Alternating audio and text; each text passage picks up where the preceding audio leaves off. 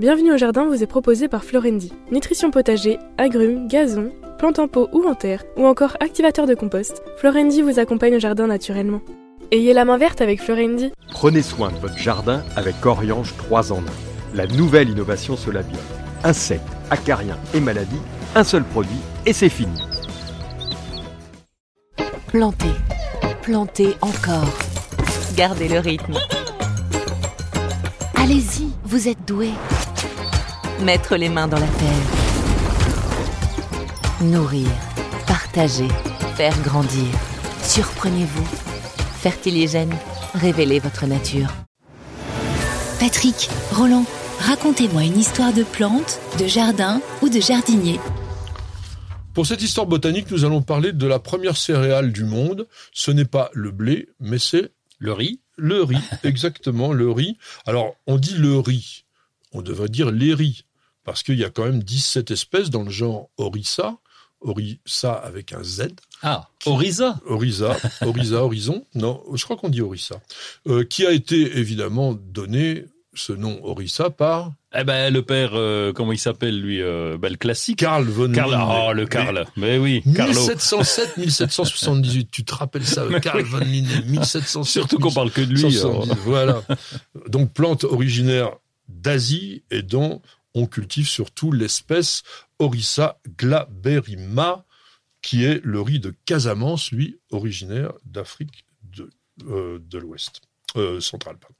Donc ce, ce riz c'est une céréale Hmm? Famille. Poacée. Poacée, comme toutes les céréales. Ou Oh, poacée, c'est déjà pas mal, c'est assez. Non, t'en as une autre, t'as une oh, autre famille, bah, les graminées, bah, les graminées. Bah, ah, bah oui, mais tu triches, alors moi je parlais que latin maintenant. Donc, première céréale dans l'alimentation humaine, deuxième, alors on en récolte moins en tonnage que le maïs parce que c'est plus petit, le grain de riz, mais quand même, au niveau de la consommation, on est en premier. Et puis, c'est quand même une plante qui est cultivée en Europe et notamment qui est cultivée en France, en Camargue. Et on va surtout parler de ça après que je vous ai donné quand même l'idée historique que Orissa sativa, aujourd'hui, donc le riz, le cultivé, c'est une plante domestique, c'est pas une plante qui existe dans la nature, puisque il y a 5000 ans, qu'on le cultive. Et 5000 ans qu'on le sélectionne. J'allais dire l'améliore. Oui, on l'améliore parce qu'on va garder les plantes qui ont les meilleurs critères, qui sont les plus productives, qui sont les moins malades, etc. Et c'est une plante qui est élégante. Le, le riz, ça vous fait une plante à peu près de 80 cm, 1 mètre, avec un épi qui retombe gracieusement, il vous fait une petite révérence comme ça, c'est joli. Mais sais-tu qu'il y a des riz flottants? Je savais que ça poussait dans, dans l'eau, oui, évidemment. Mais, ceux euh, qu'on voit dans les rizières sont des, des riz dressés. Oui, Mais il existe des riz flottants qui atteignent jusqu'à 5 mètres de longueur. Et qui, mais qui se mangent? Ouais, Voilà, absolument. Ils, ils, se mangent aussi. Et ils ont le même type de fruit. Hein. Alors, le fruit des graminées en botanique, ça s'appelle les caryops. C'est tout à fait particulier parce qu'en fait, il y a deux, ce qu'on appelle les, glu, les glumelles, ce qui, est, ce qui est la balle, en fait, qui est autour, qui les protège et qui sont assez adhérentes. Et on appelle aussi l'ensemble de la, comment, oui, de l'inflorescence, le paddy. Ça, c'est le nom qu'on donne quand on est en Asie. Alors, cette plante a été domestiqué, comme je disais, depuis très très très longtemps. Et aujourd'hui, on a réussi à le cultiver dans des régions qui n'étaient pas naturellement sa région d'origine. Parce que en France, pour toi, ça, ça arrive, c'est arrivé quand le riz en France? Écoute, euh, pour moi, c'est récent. Enfin, je, dans mon imaginaire, en tout cas, ça me paraît être récent dans le sens où euh, euh, la Camargue n'est pas forcément l'endroit idéal pour le riz, mais bon, du coup, ça, ça l'est devenu. Et je sais pas, je me dis que ça doit pas être bien vieux. Eh bien, faut monter au 23 août 1593. Ah oui, si, c'est quand même vieux alors. lorsque Sully, donc qui était le ministre préféré d'Henri IV, a conseillé ou a même indiqué de commencer la culture du riz en Camargue. C'est pas d'hier. Hein. Et en revanche, tu as raison, c'est que dans la seconde moitié du XXe siècle, qui a eu vraiment une énorme euh, culture de riz, parce qu'il y avait l'aménagement du delta du Rhône. Ah oui. on a eu besoin, en fait, de planter ce riz. Pourquoi faire? Mais pour maintenir la, je suppose, pour maintenir la terre, pour garder, euh, pour pas qu'il y ait une, une érosion euh, trop importante.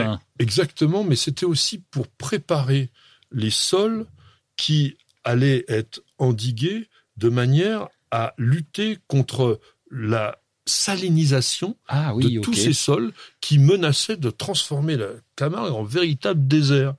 Et aujourd'hui, la Camargue est devenue la production de riz français. Parce que, attends, il repousse le riz, repousse le sel ou alors euh, il s'adapte euh Non, mais comme il fallait inonder les, rizières, on a permis d'évacuer en fait le sel. On l'a dissous, si on peut dire.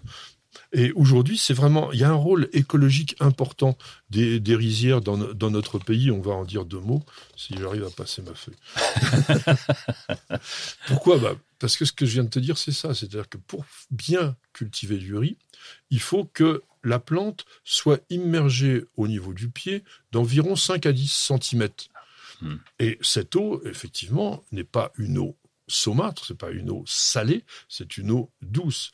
Et pourquoi est-ce qu'on avait endigué le Rhône Pourquoi est-ce qu'on avait fait des, digues? Eh C'est parce qu'il y avait des crues et on avait au niveau du sol de la Camargue cette saninisation. Et comme je te disais, pour faire du riz, il faut de l'eau douce et on a aujourd'hui à peu près 35 000 mètres cubes d'eau à l'hectare. C'est-à-dire, il faut 5 800 litres de riz, euh, d'eau, pardon, par kilo de riz. Et Aujourd'hui, on prélève à peu près 500 millions de mètres cubes d'eau chaque année dans le Rhône pour les faire circuler dans les parcelles de culture. Et cette eau, elle est restituée ensuite au milieu naturel parce qu'elle va être rendue au Rhône.